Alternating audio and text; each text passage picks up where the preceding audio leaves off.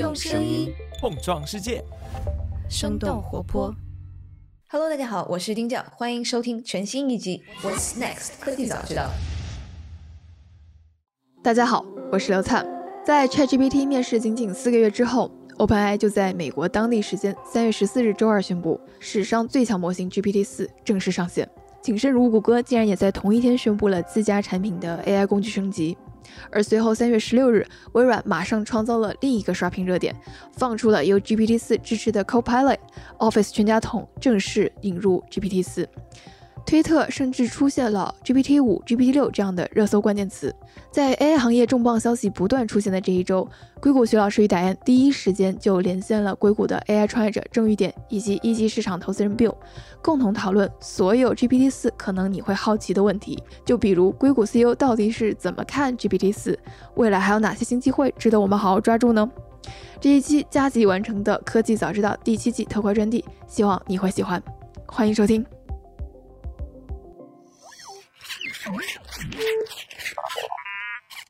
其实上周真的是可以载入历史史册的一周了。那一边是硅谷银行的倒闭，然后 Meta 大幅度裁员，那一边又是像是 OpenAI GPT 四的发布会，然后包括微软的 Copilot，谷歌宣布他们的 AI 工具整合进了 Workspace，还有像斯坦福的 Alpaca，就是这个羊驼开源语言的这个模型的发布。当然了，也有还有我们国内的这个百度文言一心，就感觉我们走在了一个历史的十字路口。那所以我们今天就来和大家一起 unpack 一下过去的这一周的各种发布会，然后他们对我们的未来代表了什么。呃，那我们今天是四个人一起来聊这个话题。首先是我们的 host 徐老师，今天和我一起来主持。Hello，徐老师。哎，你好，丁教，那个谢谢 Bill 跟玉典一起来讨论一下这个话题。Bill 跟玉典，你们来介绍一下自己吧。Bill 已经来过我们一次节目了，对，这次第二次来了。对的，对的，Hello Hello，大家好，对我我是 Bill，我现在在做科技投资，之前主要的关注点也是在开源社区，在 SaaS，然后过去一年也看了非常多的底层的这个 AI 模型的这个进展。那随着这个 GPT 的不断的演进。其实我们现在的视角也被科技的这个变革打开。那我今年的话，除了呃一些底层的 infra 的话，其实也会关注整个 AI 对全行业各个类型产品的这个颠覆式创新的这个机会了。谢谢 Bill。然后我们一位新的朋友是玉典郑玉典，他是香港大学的 PhD，然后博士研究的是数据库和机器学习。那后来他加入了 Twitter 和 Newsbreak，负责广告以及信息流的推荐系统。那现在他正在硅谷进行这个 AI 的一个落地创业的项目。对他在这个大模型在业绩的使用和训练上面都有蛮多的这个经验的。Hello，Hello，欢迎来到我们今天的节目。Hello，大家好。然后也是像主持人刚才说的一样，这波 OpenAI 各种的大模型，包括 GPT 啊，包括 ChatGPT 以及 GPT-4，最近的这个产生，确实对整个行业的颠覆性的效果。就像大家说的一样，很多行业可能都能用这个新的一种模型、新的一种范式重新做一遍。所以这也比较 motivate 我自己，就是说离开之前的公司来进行新的一波这个模型的创业，我也准备啊 all in 进去。整个这一次的 GPT 四，然后我们刚好那天看完发布会之后，然后浩宇就在群里面说：“哇，这个是比这个 Chat GPT 还要十倍的那么的这个让人惊讶啊！”那其实 GPT 三点五，也就是 Chat GPT，它是去年十一月三十号发布的，然后其实不到四个月，GPT 四就出来了，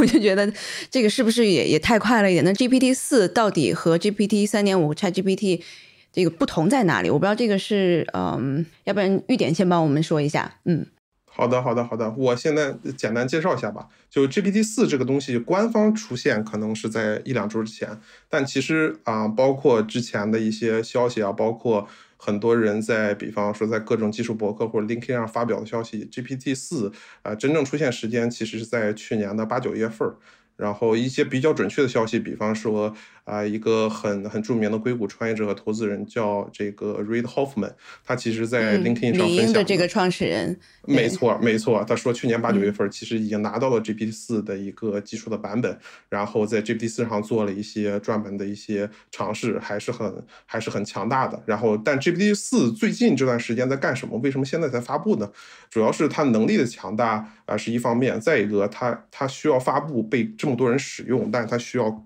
会考虑，就是说带来的一些风险性的效果，比方说。用 GPT 四，它能力这么强大，我们不能去作恶。比方说，你告诉他，哎，我想制造一个炸弹，他肯定不能告你啊，去怎么去制造，对吧？所以，他他这段时间其实在处理一些更多的这样一种更对整个这个社会有影响、有积极意义的一个场景或者一个效果。那回到刚才问题，它比三点五厉害在哪里呢？就是说，或者说比 Chat GPT 厉害在哪里呢？总结来说，有三个方面。就是第一个方面，其实是它之前的这个。包括 GPT 三和三点五主要基于输入只是文字，它是基于一个对话的形式。那 GPT 四第一个就是打开了多模态的优势，相当于它输入不仅仅是文字，还可以接收图像作为输入。就是说，你可以理解图像里的一些信息，比方说给你个图，给你一段文字，你可能很好的帮助我去分析图里边的内容，或者给你个曲线，你甚至能告诉我这个曲线代表的是什么样的样式，进行一些数据分析等等。那目前它的输入是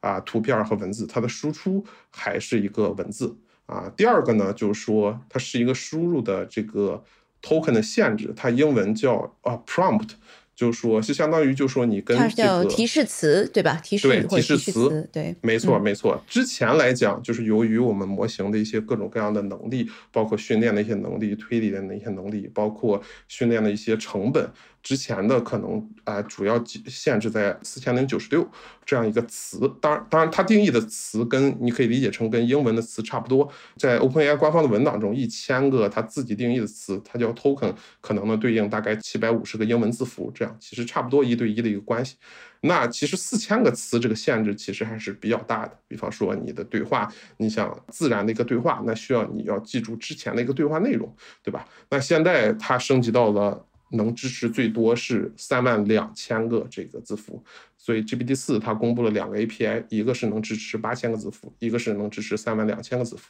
所以这个解锁的它这个能生成这个提示词的一个量的一个数量还是挺致命的。对，第三个也是它的一个准确率能做的一些任务的难度的提升。简单来讲，之前那些版本，它可能能做一些简单的一些对话，但是不能做一些比较复杂的一些啊认知类的东西，比方。高中考试，比方 SAT 考试，或者说这个大学的一些可能是 GRE 考试啊，比方说你可能进行一些奥林匹克竞赛，这奥林匹克竞赛可能在每个维度，物理、化学啊等等，包括如果你是一个程序员的话，可能你平时会刷一些题啊，刷一些这个比较比较难的一些题，比方 Lead Code 啊一些题等等。那现在就是说。GPT 四，它能在很多的这种指标上就做的题目啊，它自己的能力啊有大规模的提升，在很多很多非常难的一些项目上，它都能做到，就是说跟人类相比，相当于比较顶尖的百分之十左右的那些人吧，就是说能达到那样的一个成绩。那之前的版本可能。都只能在末尾的百分之十，所以主要它解锁的是这三个，一个是多模态，第二个是输入的提示词的一个提升，第三个是在特定的一些环境下，就说它的推理能力有大规模的增强。对，对我今天其实是在 GPT 四上面问了他自己，你 GPT 四比这个这个 Chat GPT 啊区别或者是它优势在哪里？他没有能回答这个问题。他说我自己的这个数据还是基于二一年的，对，所以回答不了。呃。这也是这也是这个 GPT 四目前一个比较大的限制，就是说 OpenAI 它呃，就是说大家开玩笑说 OpenAI 它叫 OpenAI，但是有点是 Close AI 的性质，就是说简单来说，它目前训练的这个文本大部分是基于二零二一年之前的文本，二零二一年之后有一定的文本，但是数量非常非常少。所以就说，大家如果去使用这个东西的话，那可能会想，我怎么能更好的把之后的这个文本给进去？现在 OpenAI 开放的接口啊，一种可能是你把之后的文字堆成这个提示词给，所以这就需要它把那个提示词的这个这个量给打开。第二部分啊，通过一种叫可能叫 fine tuning，可能叫这个微调的一种方式，对微调这个模型啊。但是呢，这个微调这个模型目前只在 GPT 三的一个版本上提供了一个微调的一个场景，而且微调的费用也是异常的贵啊。所以这个其实不是说很方便的，大家在上面进行更多的一个使用。所以这个其实也是 OpenAI 后面。大家也是比较希望它把这个生态更好的去打开。哎，其实我们当时 GPT 四出来之后，我们在群里面也在说，徐老师其实当时就说：“哎，我知道，其实 GPT 五和 GPT 六也在路上了，他们也正在开发了。”然后包括刚刚玉典也在说，其实去年 GPT 四八月份就已经模型差不多了。我不知道大家。有没有这个猜测？他们内部是怎么样的一个开发的迭代的这样的一个规划？他们是这个平行在进行吗？还是怎么样？然后不同的模型之间，他们的这个就是除了大小的这个训练的区别之外，还有什么是不太一样的地方？对，这里面我觉得肯定有好好几个维度，一个是算法会不会有一些新的呃进展或者提高，肯定有，呃，只是他没告诉我们，我们不知道而已。然后另外一个算力可以用那个更大的网、更大的呃集群呃训练这个模型，我觉得也是。然后数据也是在不断的更新。过去几个月，很多人会说：“哎，那个他不就是把网上的数据都已经扒走了吗？那那数据也不会更多。”我觉得这是一个蛮大的一个误解。数据不只是说把那个网上你能够什么 Wikipedia 对吧？这种呃数据给扒下来啊，那当然是扒了差不多了。但更多的是很多时候一些某些行业、某些领域。呃的标注数据，而且是要高质量的数据啊，我觉得这个还是有无限的空间可以走。就比如说最近刚才玉典说的。GPT Four 这个模型，它做一些专业考试成绩，从本来上一代的差生，现在变成好生。那为什么？大概率就是因为它啊，在这方面的标注数据给加上去了。然后每个行业、每个领域有大量的标注数据，即使是某一个行业，你看上去，哎呀，我不就加些某些工业数据什么？但是这些企业它会做很多很多数据，人也人的那个行为也会不一样的。所以说，你把这些呃都都算上去。其实我觉得我们现在还还是在很早很早，从一个模型的角度上来讲，不外乎就是算力、算法跟数据啊。我觉得这三方面都会有蛮大的提高。我觉得最可怕的 ChatGPT 出来以后，然后这一次 GPT Four 出来以后，让我感觉到的就是看不到天花板。这一次关于 GPT Four 这这么惊人，那以后产生图像啊怎么样，是不是也会有大突破？好像有人说会有大突破，我也是拭目以待。怎么那么顺着就是说这个大突破，咱们其实是想的是往哪个方面再考虑？因为这次好像感觉 ChatGPT 上面它的大家用完之后，感觉还是很多的这个限制和它的这个并不是那么的聪明。但是好像 GPT 四出来之后，因为它是多模态嘛，就感觉它能帮助我们提高的生产效率的这个方面就高多了很多，然后可以帮助大家很快的能生成一个这个这个代码，然后可能平时虽然说是做一个 Discord 的这样的一个机器人。需要一个工程师，他可能几个小时的时间一天，虽然不是很长，但是也是几个小时时间。但是整个在这个 Greg Brookman 他的这个 demo 里面，感觉像是可能我十分钟就搞定了。对，这个其实是提升了非常非常多的这样的一个工作效率。我不知道刚刚这个 Howie 讲的，可能在图片方面或者在其他的这个多模态方面，还有哪一些的这个空间，我们是觉得它可以去往那个方向走的。我们让 Bill 说说吧。对，嗯，好的。对，刚好我我自己也感觉就是在文本这块的话，其实后面的路线就相对比较清清晰了。就是如果我们看这个 GPT Four，它其实在文科生的问题上，它的回答其实是更优美的，然后是更充分广泛的。在理科的回答上，逻辑推理确实，呃，我问了他很多，比如说脑筋急转弯呀、数学问题啊，是比这个三点五要好不少的，但目前都没有达到完美。而且 OpenAI 内部现在通过他发了新的论文，其实也看到他有非常多的考试的这个分数作为 benchmark，所以后面怎么去做模型的评估，怎么去做迭代，其实这个路线是比较清晰的。呃，但是比较神秘的一点，其实呃我自己也。还不是特别清楚的，就是说，呃，在多模态的这个方向上，它应该往哪个方向走？就是我们目前能看到的事情，就是，呃，其实它在视觉的能力还是非常初步的。然后，而且因为还没有正式给这个公众公开它的这个能力，所以目前我们看到的只是说，文本的这个之前的能力是不断的在帮助视觉的功能来去推向应用场景，比如说文字生成图片啊，包括发一个图片让它来做文本的解释啊。但是视觉的内容现在还没有反哺到它对于文本以对整个世界的理解，因为我我们如果对标人的话，其实人其实是不断的去看外界的这个其实是图片连续性的图片和视频，然后结合。呃，大家的这个语言的话语来去做综合的这个迭代学习的，我其实是非常期待，就是未来随着它开放更多的视觉能力，有没有什么能力的涌现，是说有了这个视觉能力之后，结合文本的理解，能够做更高维的抽象理解，更高维的这个推理。同时的话，呃，我也跟很多这个 research 交流，其实这个实现方式，我觉得现在大家都还有争议，或者 OpenAI 保持了一个非常内部的一个。呃，神秘因素在里面，就是怎么去把这个图像，尤其是连续的视频和文本综合的去做训练理解。我是感觉到，呃，外界的这个就是很多的 researcher 都没有呃特别明确、清晰和统一的这个路线的。所以我们现在也也很好奇，就是这个事情到底好不好做，然后能不能这个未来这一两年就能够达到一个比较好的这个可用给公众开放的这个效果。嗯。预点这块有没有什么需要加的？对我挺同意两位说的，我再补充一点吧，就是说，其实你如果呃从一个数学问题来看的话，之前可能 GPT 三、GPT 三点五它的输入是文字，它的输出也是文字。那现在 GPT 四的输入是什么呢？输入是文字啊加图片，它的输出是文字。那如果你只看输入和输出的话，那其实他们缺少了什么？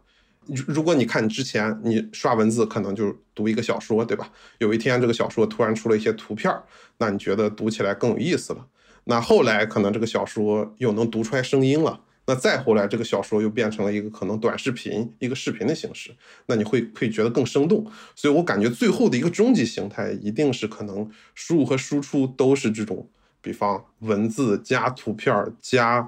语音，甚至加。图像或者说加这个视频的一种形式，对吧？所以就是把这个整个的大家的一个观感啊给打开，我觉得这个是很重要的。另外一块就是说，啊，从刚才来讲，就是 OpenAI，就是说为什么就是说在这个时间点发布，以及它为什么能够发布这个事情，我觉得还是说它内部就是说整体来讲，就是如果你看它的组织架构的话，就一个它当初其实也是个小公司，但是它小公司非常非常专注，它就是要专注解决跟人去 align 的一个问题，就是说它需要解决它，它把这个模型给训练到跟人的一些可能表现比较。趋近的一个程度，它内部其实你如果看那个 GPT 四最近发表的技术稿的话，它其实把它内部的架构都给大家公布出来了，包括可能有什么预训练组啊，有这种强化学习组啊，有数据标注组啊，数据清理组啊等等，所以它其实给大家的一个。就是一方面，他给大家说，OK，我有这么多的人才密度，然后这个东西其实不是说模型训练那么几十行代码的事情，它是一个很庞大的一个系统工程，就是说每个模块都得需要堆积人才的密度，然后才能去完成。然后另一方面，如果你看到的话，其实经常一个人会兼多个职位。我给大家举一个很有意思的例子，如果大家知道 ChatGPT 的话，ChatGPT 是基于。一个论文叫 Instruct GPT，那篇 paper 的就是说共同一作叫这个欧阳龙，然后他的话，如果你在他的内部架构看的话，他是一个人。兼了七八个模块的，它在七八个模块之后都有它的名字，所以其实它虽然内部架构可能看着就是有不同的组，但其实组跟组之间的分工合作可能不是说那么明确。也就是说，一个人其实能有很强的这种这种感觉，去知道其他组做的一个事情，而且一个人可能能身兼各种各样的职位，能去发挥一个人更大的这个能力。这个其实也是给我们很多的创业公司很多的一些灵感。其实 OpenAI 其实一直是保持的比较神秘，因为刚刚咱们这个线下刚也聊了两嘴，呃，他们在最早的可能其实还是公布蛮多他们自己的一些这个算法啊，然后一些他们自己的这个 paper 的东西的。当然现在可能到了这个应该是 GPT 三再往后吧，他们好像就变成这个。For profit 就是这个盈利盈利公司之后，从非盈利转到盈利之后，他们其实就变得非常的神秘。大家外界其实都在猜他们是怎么做到的。对，我不知道这个大家有没有什么 comment 在这一块儿，觉得为什么他们要这么做，然后对他们未来的呃业务上面是怎么样考虑的？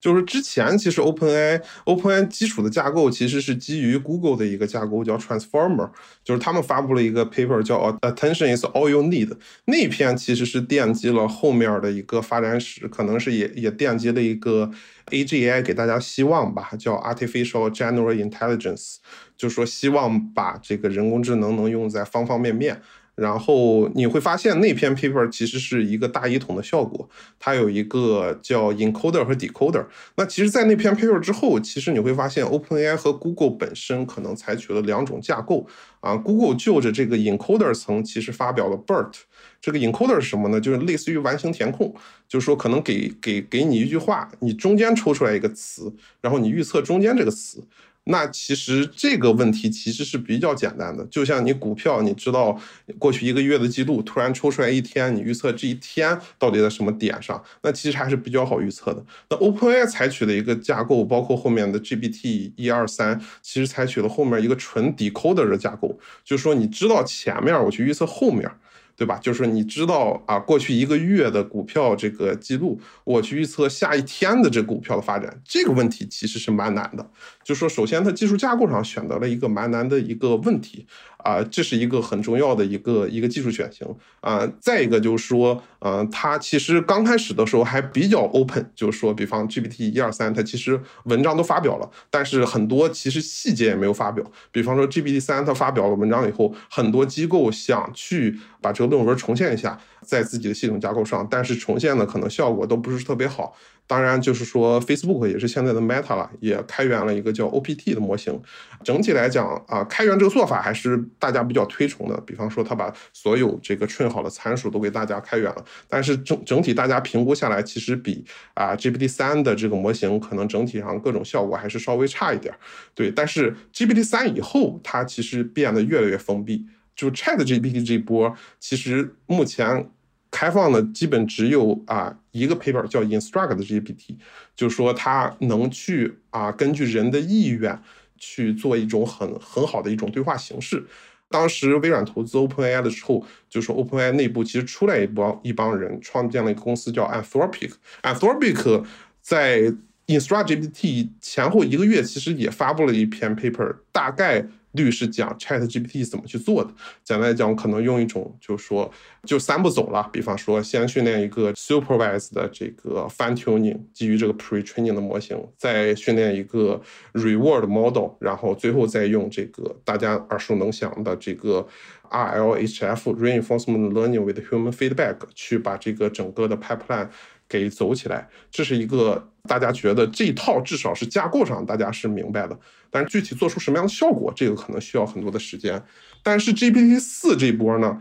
它发布了一个九十八页、九十多页的技术文档。但其实你发现基础文档中，你读一读就知道，中间有一段说，由于各种各样的顾虑啊，我们其实没有开放任何的技术细节，包括数据啊，包括这个模型怎么训练的，包括模型的大小，甚至模型的大小，大家都在去猜 GPT 三大概多大，这个 Chat GPT 这个接口大概多大。GPT 四这个这个这个模型大概多大？因为 GPT 四慢很多嘛，大家都猜测可能 G B 四的模型要大很多，对吧？所以 G B 四这块它是非常非常闭源的，而且让大家更感兴趣的是，就是刚才 Bill 和徐老师说的这个如何把这个文字和这个图片两种不一样的东西能结合起来。就是现在有很多猜测的方式了，因为你如果只做文文字，比方说你如果只做文字或者只做图片的话，其实不是说那么难。比方说文字有个 transformer 架构，你图片可能 OpenAI 自己之前也有一些。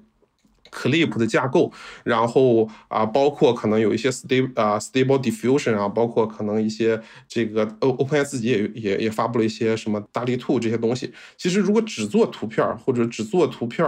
啊生成文字，或者是文字生成图片，其实这个东西可能不是说那么难。但是怎么把文字跟图片这样结合，作为一个更好的一个更自然的一个训练，这个其实大家有很多很多的猜测。我个人的猜测可能是因为 OpenAI 自己的架构一直追求。美，这个什么叫美呢？就是说简单、可预测，就是说不用人为的去干扰。所以我自己觉得，它可能真的是把文字和这个图片儿，呃，encode 的成一种可能比较自然的一种形式，然后通过这种形式，可能用一种之前的这种 decoder 架构直接给训练出来。我觉得它整体的训练架构不会特别复杂，因为它自己的一个整体的一个设计思路也是比较啊支持这个比较认为是第一性原理。当然，这是我自己的一些猜测了，就是大家可能其他人有不同猜测。我看到更多的一些观点，可能就是基于在商业上的考量，因为他们其实现在已经是这个跑在最前面、受的最多的关关注，但是其他的这个竞争对手都在这个往前再冲、往前再赶，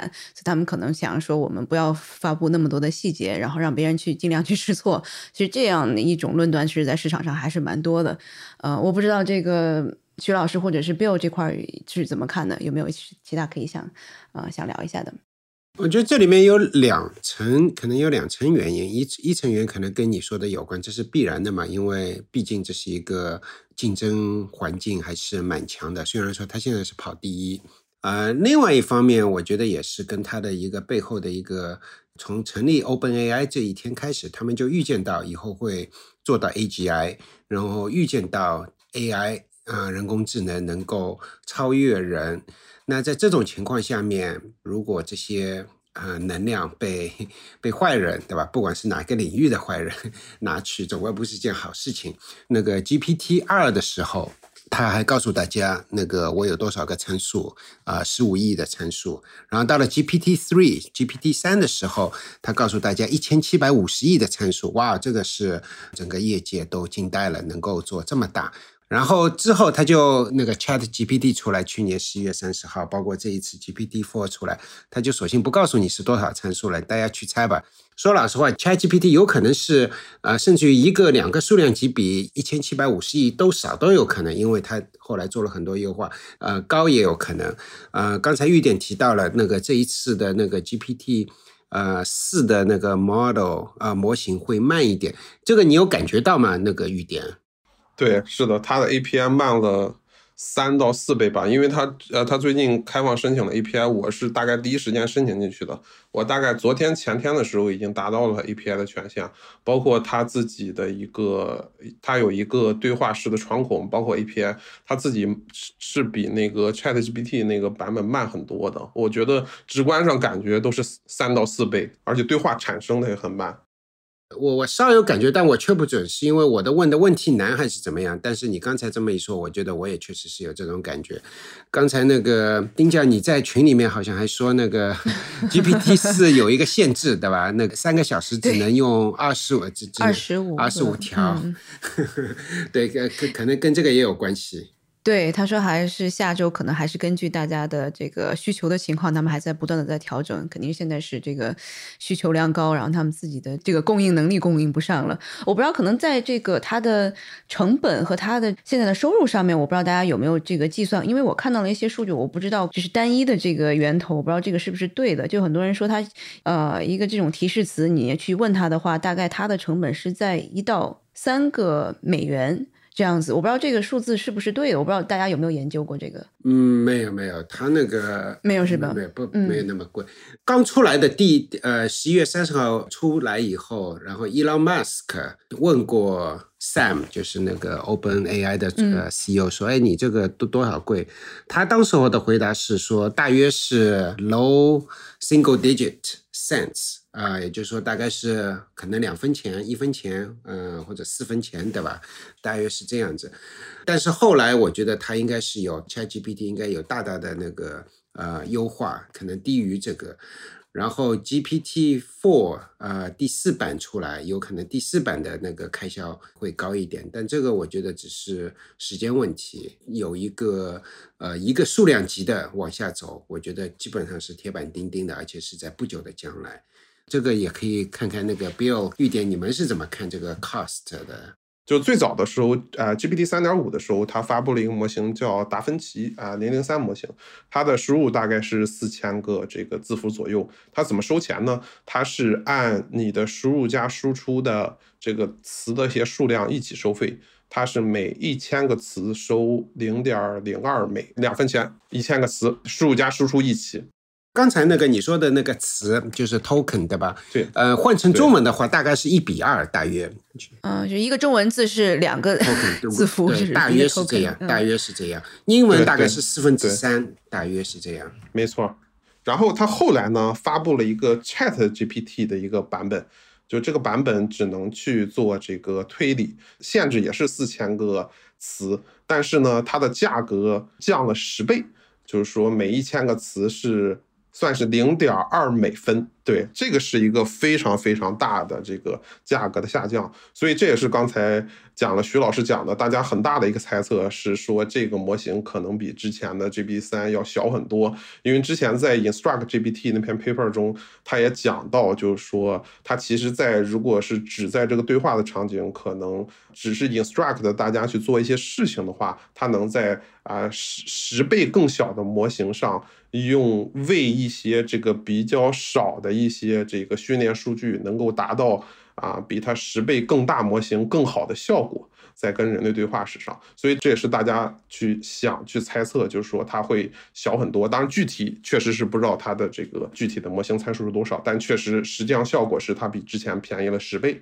那 GPT 四呢？就是说最近发布的这个模型，它的这个提示词有两种，第一种是八千个提示词，第二种是三万两千个提示词。目前开放的 API 只开放了一波八千个提示词，我拿到了尝试的那个 API 也是八千个提示词。它这个收费很有意思，之前的收费是输入加输出是一起算，现在它输入和输出是分开算了。它的输入呢是每一千个词是，比方八千个提示词的。啊，那个版本呢是每一千个词是三美分，也就是比 Chat GPT 要贵了十五倍，可以想象说，对，三美分。但输出更贵，输出是每一千个词六美分，所以其实比输入又贵了两倍，比之前那个 Chat GPT 的版本要贵了三十倍。三万两千个提示词，这个呢又更贵了，它的输入是每一千个词六美分，输出是每一千个词十二美分。GPT 四这个版本还是蛮贵的，就整整体比之前那个 Chat GPT 那波版本可能贵了大概十五到三十倍左右吧。嗯，那我是刚才说的，应该可能是它这个三万两千个 token 的那个价格呢，就是大概是在一到三刀之间。所以，对于它内部的成本是多少，这个其实也是有很多的猜测，因为它毕竟现在它背靠这个微软和 NVIDIA 的这个资源嘛，所以很多的优化其实呃属于这种硬件上的优化，而且他们能一个是集群大，再一个是他们能能有更高质量的这个工程师帮助他们优化，比方说训练啊，包括推理的一些成本，这个其实是一个对它整个成本控制一个很大的一个。推动力，呃，抱歉，Bill，刚才打断你了，呃，Bill，你可以讲讲。哎，没有没有，我刚好也是接着这个玉点刚才提到的成本问题，因为我也是通过各种渠道了解到这个他们 OpenAI 去年的这个财务状况。啊，我是看到其实它去年整体的毛利基本上就是贴着百分之零来来走的，有一段时间是负毛利，有一段时间是非常低的这个毛利水平，所以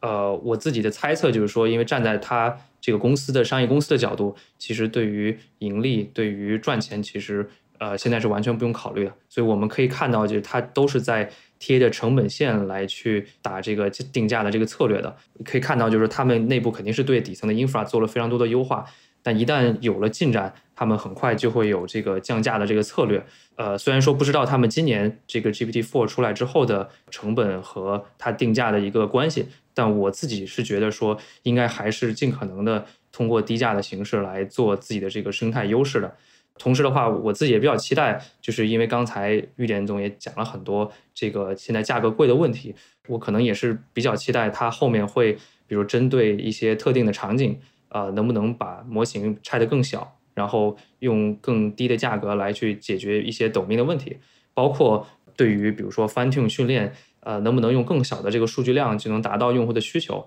甚至把部分的这个架构接口开放出来？这样的话，其实对于它做商业生态都是很有价值的。对我们，反正就着这个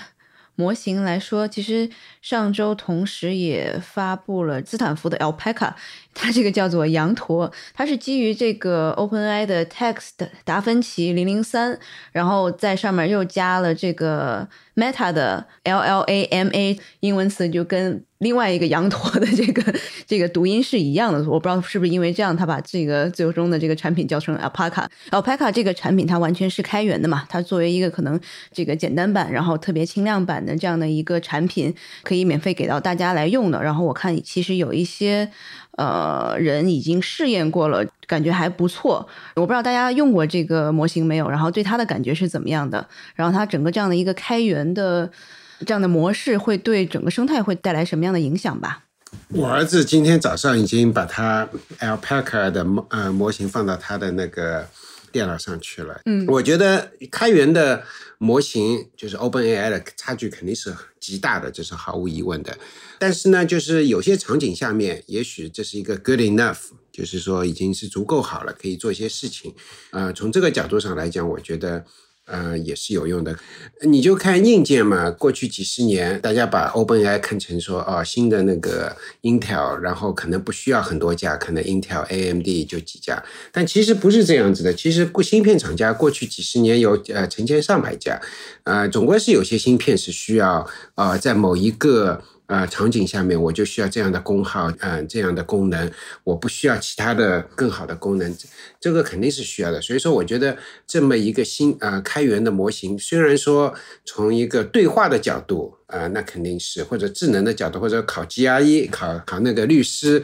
那那肯定是成绩会差很多。但我觉得这这只是一方面，另外一方面，它有可能在某些呃场合还是蛮管用的。对对，是的，我正好其实也跟呃那个斯坦福您说的发表那篇 paper 那些有些 author 比较认识嘛，我其实也请教了一下他们。第一，其实他们内部也做了很多的尝试，因为学术界跟 OpenAI 不太一样的一个点，确实是学术界很多时候也是希望把这个东西公开嘛。包括现在 Meta 主打的一个东西，我可能质量上确实大一统的方式干不过你，那我用从我采取一种开源的方式，我让。这个不管是 research 界还是公开，呃，还是大家都能接受到我们一层参数，都能做更多的研究。就第一，其实 Meta 之前也发布了一个 OPT，然后这段时间发布了一个 Llama 模型，在他们内部的评测中，Llama 其实是比 OPT 要好很多的，啊，这是第一点。第二点，其实当时这个 Meta 其实是当时公开这个 Llama 的时候，也是想给 research 界用的吧，所以它其实好像有一些专门的 policy 说这个东西。啊，我记着是可能 不能商业化，就是说只能局局限于大家做一些 research 的研究。对它的模型的 weights 怎么翻译？就是那个它的权重，其实就像可口可乐的那个 recipe，对吧？就是其实不公开的，它的配方没有想公开，但是是被泄露出来了。没错，已经放在 GitHub 上面了。所以说，为什么很多人？那个都已经把它下载了，已经在在在用了。是的，是的。然后他们内部其实就像主持人说的那样，就是他们是把这个 pretrain 的模型给拿到自己的这个用他们的架构搭起来，然后只用喂一些比较少量的训练数据，都能达到很很好的效果。少量的训练数据，他们一部分可能是让人去标注的一些比较好的提示词和一些答案，然后很多答案其实还是。Chat GPT 帮他们生成的，所以你可以想象这个 Chat GPT 效果还是蛮不错的。所以现在 现在的很多研究都拿 Chat GPT 给出的答案当成自己的这个训练数据去训练了。对，是是。当然，它的评测呃，确实是在某些指标上可能比这个 Chat GPT 可能能达到一个比较好的效果。当然，确实大家也知道，现在整个 NLP 学术领域整个评测指标还比较局限，而且也很难说。有时候你评测指标是不是拿进去当成你的训练数据了？这些东西有的时候也不太好说。所以其实 OpenAI 内部另外一个我想说的是，是他们也有一种比较好的系统的一下评价他们模型的一些。一些质量框架吧，包括他们最近也开放了一个开源的一个质量框架，让大家一起来评测他们自己的模型，就是发现他们模型中的问题。然后如果说贡献多的人，还有机会及早的获得他们 GPT 四的一个 API。对，包括 OpenAI 内部，其实他们也是跟啊美国的一些可能人力资源部门，比方 Upwork 呀，以及 Scale AI，就是做一些。啊，众包或者英文叫 crowdsourcing 的一些公司啊，就是说集齐更多的人力的一些公司啊，让他们来帮助一些评估或者进行更多的一些标注啊。Instruct 那篇 paper 讲的，他们当时请了大概四十多个标注工吧，啊，大部分也是我说的这两家公司，其实人种还是以这个亚洲这边的为主，主要是以这个菲律宾人和孟加拉国人为主，就是在这帮人中选取一些可能认知啊、学历都比较高的。能够做一些可能比较高质量的评测等等。当然，他们 GPT 四后面这些在一些很难的一些考试中达到很好的效果。我觉得一方面确实他们用了更多的一些训练数据，比方说一些 research 的文章，或者说一些啊特别好的教材。另外一方面，我觉得也是招了一些特别高质量的人去帮他们去做。比方说我在之前 OpenAI 的技术讲解中，他们也是宣传，就是如果说你是有一个可能是比较美。美国比较好的一些本科生或者硕士生，那非常希望你参与他们的一些数据标注，或者说一些贡献工作。对，所以其实你也看到，他们对于这个就是什么样的人去标注什么样的数据，以及标注数据的质量是非常非常重视的。对我，我我我最近的话，除也是试用了一下 Stanford 发的这个模型，包括也测了一些国内的创业团队，然后他们做的这个。中文语言模型可能未来也有可能会去开源。我的感觉就是，呃，对于比如说回答一些文科的简单的这个事实问题和开放问题，现在很多开源模型的水平已经 OK 了，就能够达到 GPT 的这个六七十分的这个水平。所以接着 Howie 这个老师讲的这个案例，我觉得未来对于很多商业产品来说，很有可能就有点像。呃，现在比如说我要实现 AI 的这个芯片能力，那我自动驾驶汽车可能要用 Orin 的或者 Xavier 的英伟达的这个芯片，但是我如果只是一个简单的硬件，那我可能就是呃用很多的国产或者海外的这个 AI 的处理器就可以。比如说未来很多的应用软件也好呀，智能硬件也好呀，我在回答很多简单的问题的时候，我就可以在本地去部署这些啊六七十分的这些中型的模型。然后，呃，如果用户问到一些呃复杂的问题的时候，我再去调用 GPT 比较贵一点，然后比较费延迟的这个模型的能力，其实对于产品来说都是呃非常直接的选择啊。我也了解到很多现在的创业团队也是在用这样的架构，然后来去搭他们的这个底层模型的这个这个交互界面。嗯，还有另外一个问题，我不知道大家有没有关注到，就是。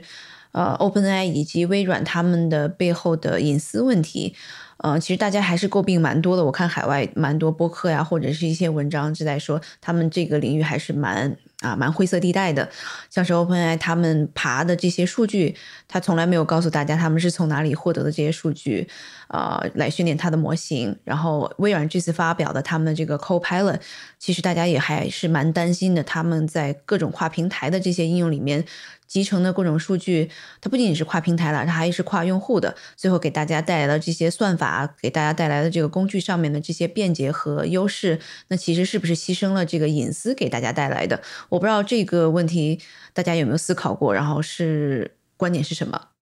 对这个隐私的问题，肯定不是 AI 或者说是那个 Open AI 或者我们这个大模型的一个专有的话题。我不觉得有任何。大模型或者说大模型本身没有把这个问题有一个质的变化。大模型相对来讲，嗯，大家需要注意到的就是，呃，如果你尤其是你是在网站上面啊，去跟那个 OpenAI 的那个去跟他对话，你跟他的对话有可能变成他的标注数据。但是如果你是用啊，就是他的那个写程序跟他交互的话，啊，那他是说清楚了，我是默认呃不不会把你的东西。啊，放到我的标注数据里面去，啊，除非可能是你是想要。啊，这个他说的很清楚。这里面其实就跟以前一样，就是没有大模型，这这个时候这个数据用用起来，有的时候可能是件好事情。我给你举个例子，那个最近嗯，在跟一个教授在聊他的一个，他在做一个开源的一一件什么事情，我就说，哎，说不定那个 Open AI 哦，就是 Chat GPT 可以帮到你，对吧？可以写些东西啊什么的。后来发现，哎呀，我如果说是要把它的那些文文档，嗯，让那个 ChatGPT 去学不容易，因为有这个字数的限制，对吧？有 token 的限制，那怎么去让它学呢？然后。哎，后来发现那个，因为它这个是一个开源的产品，人家早就爬到了，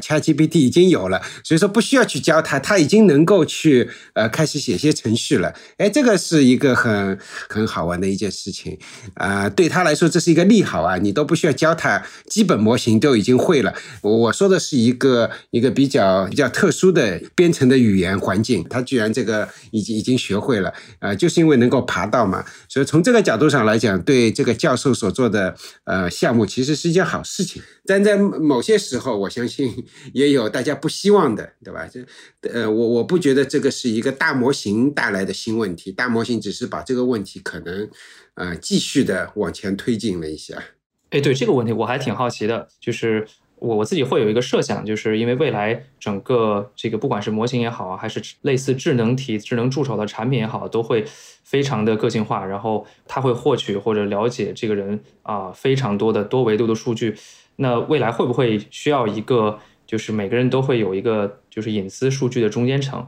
啊？其实它存储了这个人跟这个智能体的交互的非常多的历史记录，包括很多信息可能是以。啊，数据库索引的形式存取，然后有的可能是以这个 embedding 的形式变成向量，但是模型要访问的时候是需要一些加密手段的，而且很多的知识其实模型并不并不需要通过 fine tune 训练在模型里面，而是直接通过呃读取的形式也能够完成很多个性化的这个交互手段，最后这一层可能就会。存储在这个用户个人的空间里面，或者是有一个合规的机构来去管理这些数据。我我不知道这个方法架构是不是可行啊，然后也也挺挺好奇各位的这个看法的。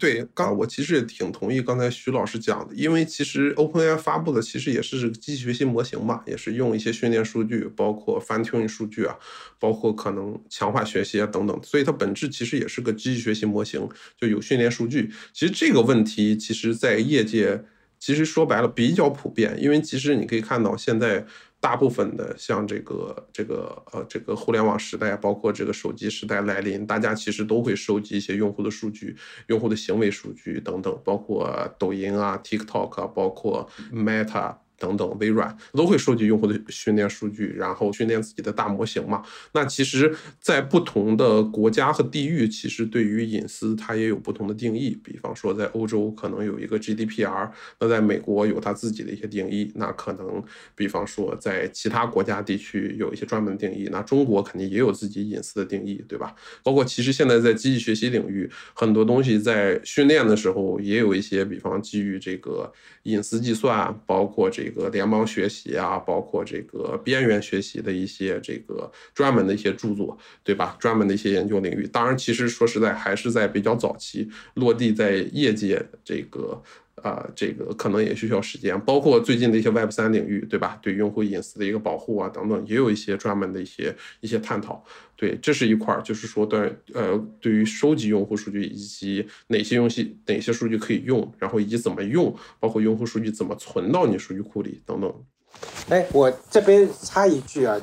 一个是隐私的问题。另外一个其实是合规，也就是呃隐私是你的数据是不是给 OpenAI 对吧？然后它怎么用？还有一个是合规的问题，就这个合规就是在于，比如说你让那个 ChatGPT 或者说 GPT 四呃的模型给你写程序，那你这个写的程序到底是合规不合合规？其实，在业界其实这是一个灰色地带，因为为什么呢？因为它的训练数据理论上来讲。啊，也是别人有有有有版权的东西，至少有一部分，对吧？人家的版权你是不是遵守，对吧？你你出来的东西你根本就不知道是什么，哪一部分是不是有？所以说这个业界其实是有一定的那个争议的。那越是保守的公司，越是那些那个对这方面隐私也好，对合规也好啊，有很很重视的。啊，那他就有可能，甚至于我知道，甚至于在硅谷啊，就有啊，他就把那个 ChatGPT 给封住了，就大家不能用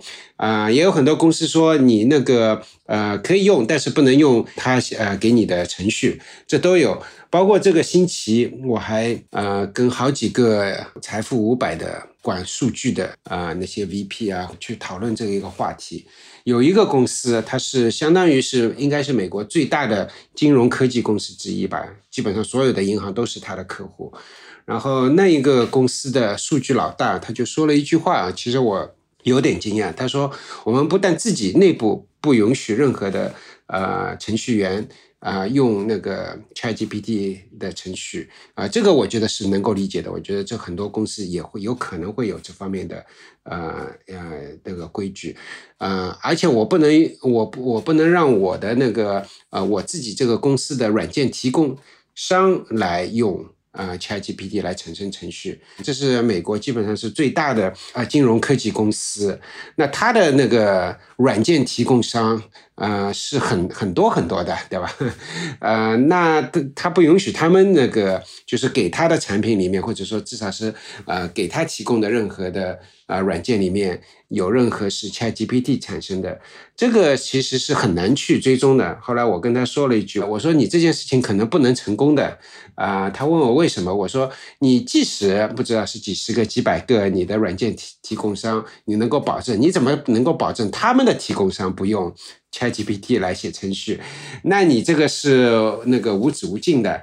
然后他想想是啊，但是但是他就管不着了，所以说这个呃不只是一个隐私的问题，还有一个合规的问题，这也是一个很大的一个问题。嗯，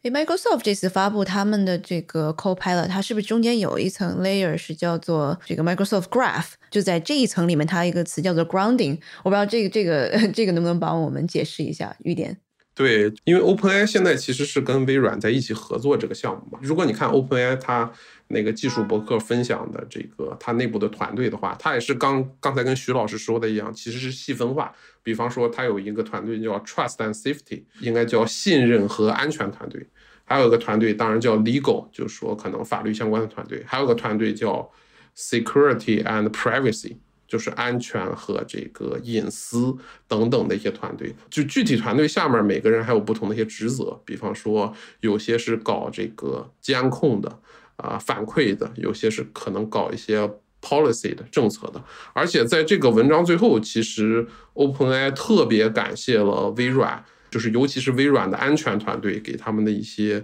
啊建议以及整体帮助啊做一些协作。坦白来讲，就是 OpenAI 当结合微软这座大山了以后，微软对于这个各种包括反垄断、安全、隐私这些东西有非常非常非常深入的理解。就是 OpenAI 自己可能没有太多经验，但是结合微软了以后，它一定会把这些东西处理很好。当然，处理很好可能。也代表了它不会开放太多的东西，对吧？就是我们可能看到它越来越封闭等等。那回到刚才问题，就说微软其实啊发了一个那个架构图嘛，我个人觉得，当然是我个人理解，还不一定是特别的跟隐私相关的，可能是一种外界的一种知识库，叫图数据库。对，没错，一种知识库，更多的可能是对一些问题。啊，回答包括一些特别的一些验证，当然这是我自己的理解了。对，当然微软那个架构图确实特别抽象，因为它就是一个很很简单的一个 video 来解释嘛，所以其实不同人有不同的解读了。对，Howie，我看你其实在我们的群里面发了一个图片，是非常老的一张图片，它上面是画着一些数学老师正在呃抗议，应该是计算器的使用，对吧？Calculator，我不知道那个是什么时候的一张图片。呃，上个世纪 那个上半叶的一一张照片吧。我对我觉得任何一个新的技术出来，肯定是有很多人，就像我们呃这几个人是觉得哎非常的激动，但是也有肯定有一波人，呃是有各种各样的，不管是批评也好或者反感也好，我觉得都很正常。但有些公司，但有些人，比如说就像我刚才说的，最大的一个金融科技公司负责数据的。对他来说，最重要的是数据是不是安全，是不是合规，对吧？这是他对他来说是最重。就就像刚才那张照片，是谁反对呢？是那些呃，是那个需要学生去手手动去算的那些人，他会反对，对吧？这这肯定不代表好事坏事，反正就是屁股决定脑袋，我觉得很正常。嗯。在你刚刚讲到这个跟好多硅谷的 CEO 聊过之后，我不知道大家的现在这个感受是怎么样？你觉得是大家更多的是在 AI 的时代来临了，我们需要可能完全是拥抱 AI，然后在 AI 上面去做各种行业的这种可能结合，还是大家觉得啊，我的这个可能，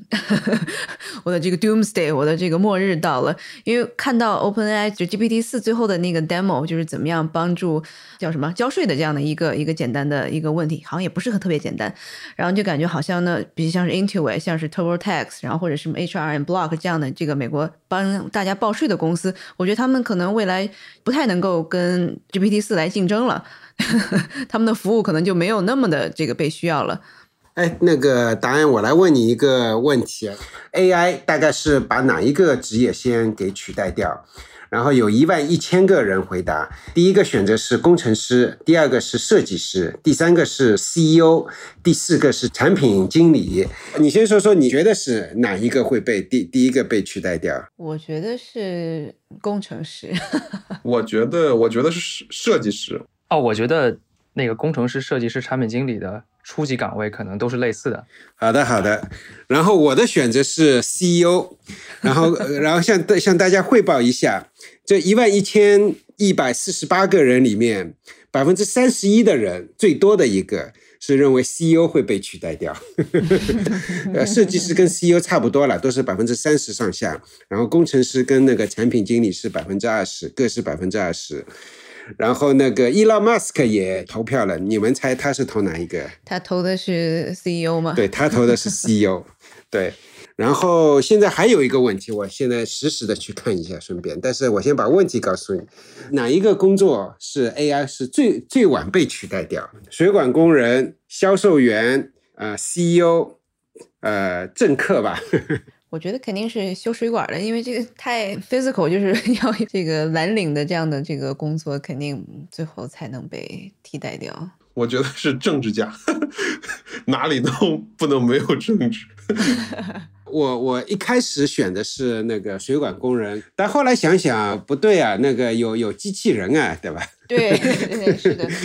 就是说，短期来讲肯定是水管工人，嗯，但是长期来讲很难说。但是就像玉典说的，呃，到哪里你都需要政治家，对吧？为什么是 CEO 呢？第一个问题，为什么他这个？第一个被替代掉，你可能有一部分的原因是因为伊拉马斯克说 vote 的 CEO，很多人就也也觉得有道理。这我这是我自己瞎猜啊，我不清楚。嗯，但另外一部分我觉得也有一定的道理。就就从那个 ChatGPT 出来到现在到三个月都没有。说老实话，最近三个月我跟很多人聊，哎，你看这个有没有一个技术的突破啊？怎么样啊？其实很很很很有趣的一个现象是。做那个 AI 的人里面，做做技术的，呃，并不是所有的人都觉得哇，这是非常一个有突破性的一件事情。包括我们图灵奖的那个获得者，呃 l a c o n 这个大神也是觉得，哎，不，这就是一个小的突破嘛，没什么大突破。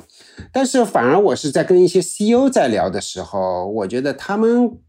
那个普遍的会认为，呃，ChatGPT 是特别的神。呃，我跟他们聊的一个话题就是，哎，你看那个 ChatGPT 给很多的答案都是比较，你可以说它的答案并不完美，但是它的它非常客观。至少是用他的数据说话，对吧？他看到什么数据，然后学到什么东西，他没有太多的呃 emotion，没有太多的情感，呃，没有太多的偏见。我前面也提到，很多时候我们做事情都是不可避免的，都会有一个屁股决定脑袋。我我坐在什么位置上面，我就说什么话，对吧？这是很正常的一件事情。包括 CEO 自己，他也会做一些决定。有可能是非常短期的，对吧？因为股民、股东的压力、投资人的压力，呃，那个客户的压力，他会做一些事情，就是很也是很难免的。所以说，他们都一致的同意我，至少我我我自己交流的这几个 CEO，他们都同意。哎，其实我做的很多决定，其实是。回过头去看是很愚蠢的，对吧？然后这些决定很愚蠢的决定，呃，如果是当时候是用 ChatGPT 来来来做这些呃推荐啊，要要走哪条路，呃，完全可能做的比我更好啊，这是他们一致的认为啊，所以说我就跟大家分享一下啊，这是我个人那个跟不同的人聊下来啊得到的一些反馈。嗯，我觉得另外一点，可能我看到这个徐老师在公众号上面写的一点 心得，就如果是硅谷银行 问了这个 GPT Four 或 Chat GPT 怎么样对冲他们的风险的话，可能这样的一个危机不会出现。我觉得这个这个思考还是蛮有意思的。对我，我写了这个以后，有有很多人说，哎，那个。难道硅谷银行就没人懂这个东西吗？这个不是说硅谷银行有没有人肯肯定有人懂，只是他能够把这个风险作为一个主要的一个一一个点把它给提出来，我觉得就已就是一个很不错的一件事情。对，我觉得公司也分不同阶段，尤其在很小的初创公司，我觉得 CEO 还是蛮重要的。比方他把握住公司的价值观，mission and vision，就是公司往哪儿走嘛，尤其在。早期可能成员不是很多的时候，他能跟每个人有交流的一些机会，能把握住大家这个心态，包括能更快速迭代。但到后面来说，你如果公司走向更大的一个层面，product market fit 走出来了，那有时候你 CEO 毕竟每个人一天都只有二十四小时，他能接触聊的人也很多，而且人之间的关系是极其复杂的，所以难免他做一些决定的时候不掺杂一些个人情感或者说偏见在里面，所以容易导。导致这个决策失败，那失败的代价是很大的。那 ChatGPT 好的地方在于，它可能。啊，能在短时间内接收到很多的信息，比方说整个公司，甚至到底层每个人的一些想法，或者说整个公司各种各样的报表，那他能做一些更智慧的一些决定，就考虑到整个公司的一个层面的一个发展，对吧？从这个层面，我觉得一些关键问题的决定，我觉得 ChatGPT 能帮忙。但从另外一个方面，你如果一个大公司，大家其实毕竟情感方面还是需要一个有血有肉的人去帮助领导大家。这个层面上，ChatGPT 不一定那么能帮忙，因为他永远是一个老好人，对吧？哎，对，刚才那个浩伟老师和玉典说的，我也特别有启发。就是我自己觉得说，呃，CEO 这个角色可能不会完全被替代。就如果被替代了，可能我们投资这个行业很多人也会消失了，因为我们投资其实就是很大程度上在早期就是投人。如玉典说的，可能现在 AI 不能做的事情是说，如何去设立一个长期的 vision 和规划。那现在这个在 AI 上还是有很多技术性的这个问题没有解决。另外的话，就是遇到对整个呃世界的这个价值判断，包括很多 CEO 他有很强的这个产品天赋的直觉，这些能力可能目前 AI 还没有达到。但是呢，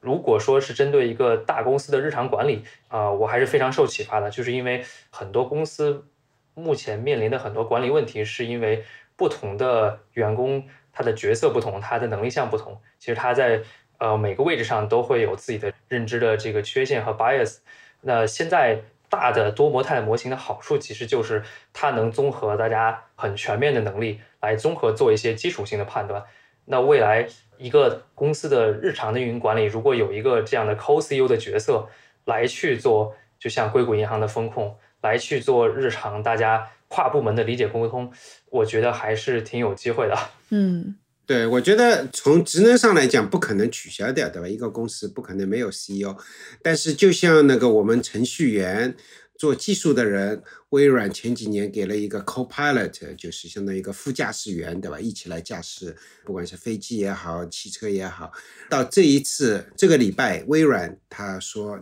我可以给一个公司里面基本上所有的员工都提供一个 co-pilot，都提供一个副驾驶员跟你一起做，不管你是做市场的、做营销的、做任何一个职位的。我觉得 Bill，你刚才讲的一个，我觉得很好啊，就是 CEO 也应该需要有一个 co-pilot，right？取代 co-pilot。应该是一个搞笑，因为呃，legal 类就是法律上你怎么都需要有个 CEO，对吧？呃，但是从职能上来讲，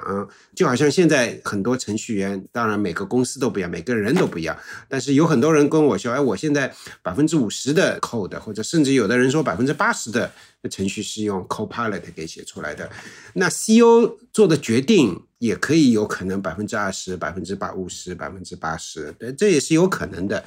我是在一个公众号里面，对我自己的公众号里面写的，然后我也有一个英文的 newsletter，也写了这一件事情。我一开始是觉得有很多人估计会喷一下，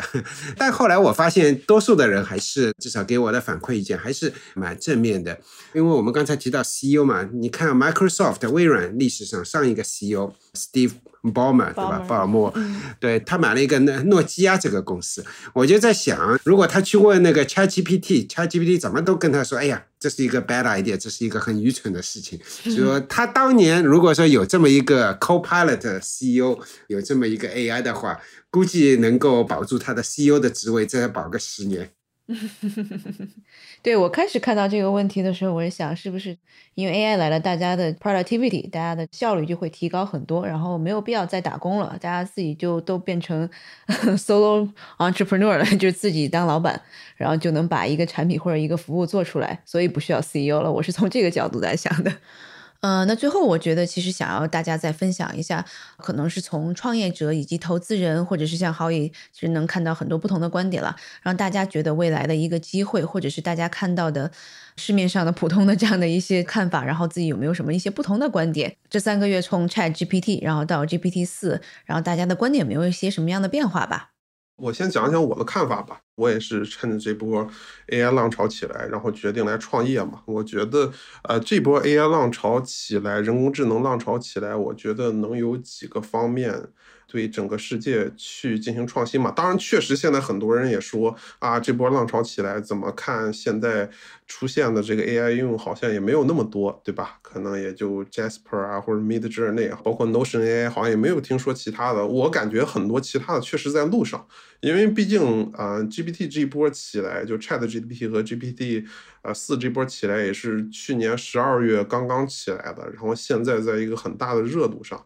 ，AI 公司也不可能把这个直接拿来三到五天就做出来一个很厉害的原型被大家用，那这样护城河其实也不是很高，所以从我的角度感觉就是说这波浪潮有几个。就很多产品确实可以啊重新做一遍，比方现有的很多产品，我觉得有几个方面大家可以思考一下，也是我自己在思考。第一个是产品层面，我觉得这波 Chat GPT 解锁的更多的是与人交流的这个能力。之前可能跟大家接触的这个界面主要是表单的形式，高频，但是需要大家输入比较多，但是是一个比较繁琐的工作。那如果有了自然语言的这个聊天形式，它可能是一个稍微低频一点，但是非常长尾一点，但是能。让你深陷其中的一个更好的一个交互体验的一个提升，所以从产品方面，我觉得很多产品都可以考虑。怎么样结合跟用户聊天，拿到他更多个人的意愿，或者说个人的一些想法等等，这个是一个很重要的提升。因为用户用你的产品，简单来讲，你希望更多的拿到用户的想法或者用户的期望吧。之前我觉得抖音啊，包括这个快手，包括美国的 TikTok，包括 Twitter，更多的是采取用户的点击，对吧？点广告，或者说点别人喜欢的内容，或者是上滑下滑，决定你是否喜欢某个。短视频来更多的学习，但是如果通过这种自然语言交流的方式，是一种交流上升级，我感觉更直观的能拿到更多的一些信息，这是我的一个感觉，就产品上的一个交互体验的一个升级。第二个，我觉得是技术的升级，就是说，因为大模型这波我觉得比较厉害的是，它结合了世界的知识，能够对这些知识做一些简单的推理和联想。这个能力还是很厉害的。之前我们不论做什么东西都讲究数据飞轮，就数据越滚越多，那我们能知道这个数据里面的一些东西。那现在好了，这个大模型其实把世界上很多的知识都给你拿来了。初创公司设计自己的技术栈方面，能不能用一种大模型 first，或者说 LLM large language model first 的思路去设计自己的技术？对吧？这个还是挺重要的，就是对现有的技术栈，包括可能搜索系统、推荐系统，包括其他各种各样的系统的一种创新，这个是很重要。第三个，我感觉就是说公司整体的一个效率和组织架构，因为不管是创业公司还是大公司，我感觉很重要的一个点还是说大家的交流，一个是迭代的一个速度，这个是极其极其重要的。那翻译过来就是效率，效率是极其重要的。那这个工具如果说能够去让大家的交流成本大规模的降低，因为 Chat GPT 当时它做的比较好的一些任务，或者大家希望它做的任务，就比方说我给你一段文字，让你帮我生成更多的文字，或者说我让你帮忙去脑爆一些东西，或者说你给我一些比较开放性的问答，就相当于这种，就是说。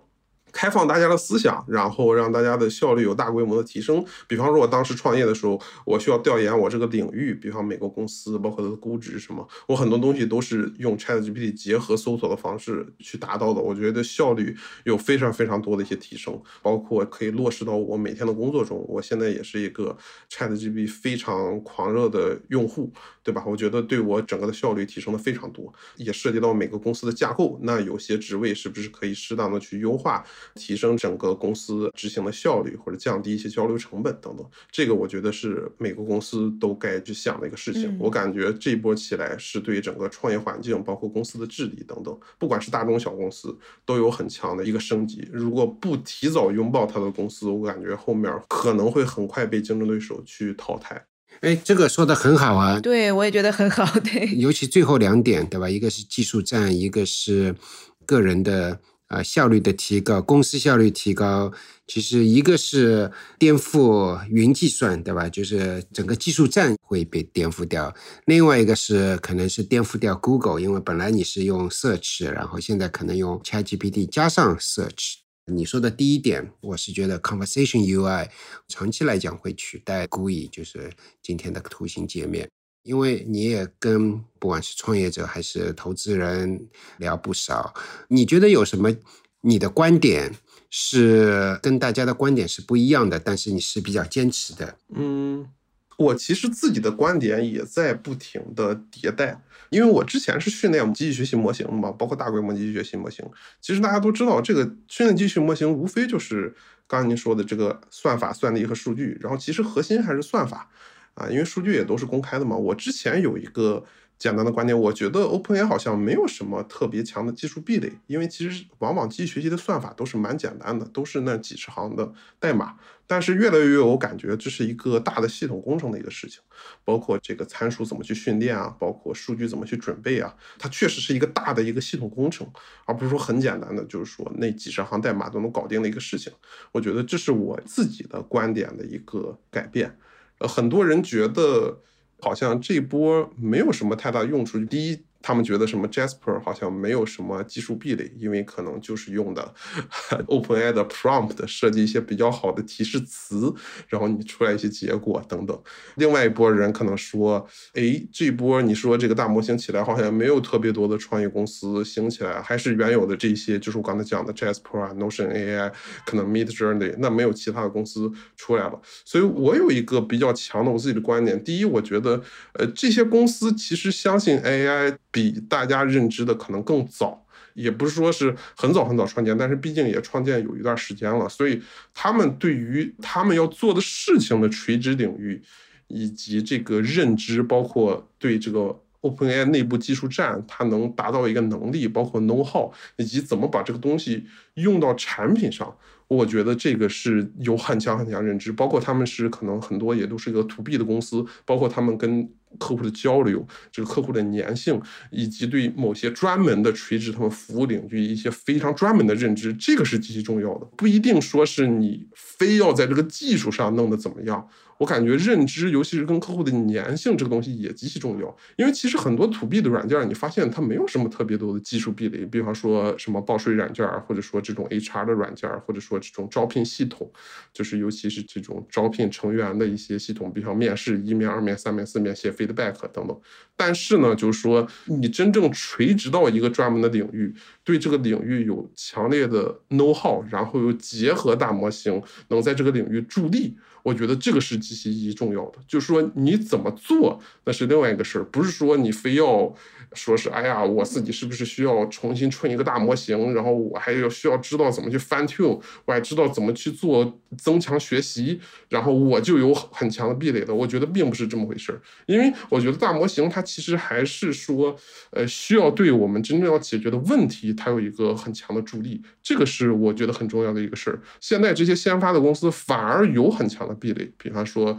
Jasper、Mid Journey，就是大家说，哎呀，OpenAI 能力强了，是不是把你颠覆了？我觉得倒不一定的，因为 OpenAI 能力强，它是一个普世的能力强。如果你只做一个专门垂直领域，你绝对会比 OpenAI 厉害的，而且 OpenAI 也不会。打你就之前有人说的大象很难踩死蚂蚁一样，就说你说 OpenAI 在很多的测试上效果很好，在 GRE 上，在这种别的一些测试 LeetCode 上测试，如果说你只做一个公司，我就搞 LeetCode 面试题，我相信你绝对能打过 OpenAI，而且能把这个 LeetCode 做得非常非常好。我觉得这就是专注和这个认知的一个可怕之处。我觉得这个是更多的一个技术战。就后面我觉得不是说大家自己去搭这个大模型，而是说更多的怎么就是面向 OpenAI 的一个接口去编程，然后更多理解怎么样把这个 OpenAI 的模型去用好啊，然后可能是 OpenAI 的模型结合自己的一些小模型，把这个东西用到产业。对我总结一下，你的非共识就是 Jasper 还是有戏，对吧？对，虽然说听上去它的模型会比 OpenAI 的模型差很多，但是毕竟它是深耕某一个领域，这个领域也不只是说是模型好坏，是它跟它的销售能力、它的市场能力、它对企业的理解能力都是有关系。对，这点我是同意的。我有一个美国朋友，他投资的 Jasper 翻了好几倍。上个月吧，来问我是不是要退出。我跟他说的基本上跟你说是同样的，但是我也加了一句，我说那个呃，Jasper 还是有 binary risk 的一个公司。今天，所以说你如果能够卖掉呃少部分卖掉一倍两倍，那可以，呃，反正你已经赚了好几倍了嘛，对吧？但是总体来讲，我没有觉得他应该把 Jasper 都卖掉，因为我觉得他在这个行业深耕，多多少少还是值很多钱的。然后我们来听听 Bill 的想法，就是说这三个月有些什么动态的东西，能不能跟我们分享一下？我这三个月时间也是主要花在跟这些国内早期的这个创业者交流。从 Fact 的角度的话，是能感觉到，就是国内有非常非常多的优秀的产品人、技术人，他们之前对大模型可能不是很了解。其实过去的三个月是他们快速学习的时候，也在酝酿自己的一些 idea。就之所以现在可能大家还没有看到很多创新型的产品出来，或者是出名，很多原因也是因为国内也好，全球也好，很多早期的创业者他们还刚刚把模型能做什么、怎么做产品创新，刚刚做了自己思想上的消化，还正在去做产品的研发和设计。那从我自己个人的认知上来说的话，我的感觉是跟上一次参加咱们节目的一个很大的变化，就是 OpenAI 它的规模效应其实比我想象中要强的。就是这个公司本身的壁垒就是数据的规模效应和算力的规模效应，以及通过规模的增大不断的涌现新的能力。如果我们要在基于 OpenAI 或者基于大模型做应用产品的角度，仅仅做数据规模效应就很不够了。啊，因为我在 domain 领域收集到的。知识 know how 很有可能也会跟 OpenAI 涌现出的能力做 offside 做对冲。那这个时候，我自己从跟创业者交流的角度和自己之后去做投资工作的角度，也是会重点去关注网络效应的连接。我会觉得说，对于应用产品，只有从规模效应跃迁到网络效应，才有可能真正的去建立比较好的这个护城河。不会被其他的玩家快速利用底层的模型能力来去做超越，包括对于 Jasper 也一样，他现在也开始去做企业内部的协作。那对于网络的连接，我会把它分成两类，一类是效率连接，大家觉得因为大模型的能力，很多的岗位都会发生变化，很多的岗位会消失。其实企业内部或者是人与人之间的效率型的工作方式、沟通方式，可能都会发生变化。那他们也在思考怎么去基于模型和他们的能力，开发出真的是有网络连接的效率工作协作平台。这个我觉得是作为 startup 有一定的机会的。另外一类的这个网络效应叫感情的连接。那我们最近也跟很多做 to C 属性的娱乐属性的这些产品经理、创业者去聊，因为大模型只是给了开发者、用户一个更好的生产力工具，但是对于 to C 娱乐属性的产品来说。大家要的还是我对某一个 IP，我对某一个感兴趣的话题的一个情感性的连接。那如果说我能够基于模型的能力去创作更好的这个社区的产品，或者是 IP 类的产品，其实的话也是一个比较好的建立自己护城河的方式。这两个可能是我最近一个迭代和体会吧。觉得说，如果要把护城河建立起来的话，可能先把产品做好，先把数据。利用好，把模型能力利用好，还需要把一定的用户圈层的网络搭建起来。谢谢你分享。那我问你同样一个问题，就是今天的一个非共识，跟业界多数的，不管是投资人也好，或者说是其他一些朋友聊，你觉得你的观点跟他们不一样的？嗯，不一样的观点就是说，我觉得大模型的护城河其实并没有像芯片那么深。我会觉得现在整个的这个模型的演进处在快速的 scaling up 的这个时期，然后参数不断的增大，算力不断增大，但是我觉得并不会延续太久。我个人觉得，呃，一方面就是可能几年之后一定还是会遇到一些瓶颈，然后模型能力慢下来之后，其实留给后发者一些追赶的空间。最终比拼的还是谁能把应用的生态建立起来。第二的话，就是我也看到国内的很多创业的团队。其实他们的里面的人就是国内这些头部大学毕业的年轻人，也没有在海外大厂做过模型的这个训练的经验，他们也可以花一年的时间得到六七十分的产品。所以说，对于中国能够逐步的去开发出能够真的被大规模商用的底层的模型，以及做后面的追赶，我觉得我的信心还是更强的。对，虽然说 OpenAI 做的很好，很酷炫，对吧？但是别人不管是哪里。硅谷也有很多公司，美国之外有很多公司，还是能赶得上的。不一定是三个月、六个月赶得上，但是给个若干年或者说若干时间，还是能够赶得上的。这是一个。另外一个观点就是，哎呀，这个你看 OpenAI 那个速度这么快，不到三个月又来这么一个。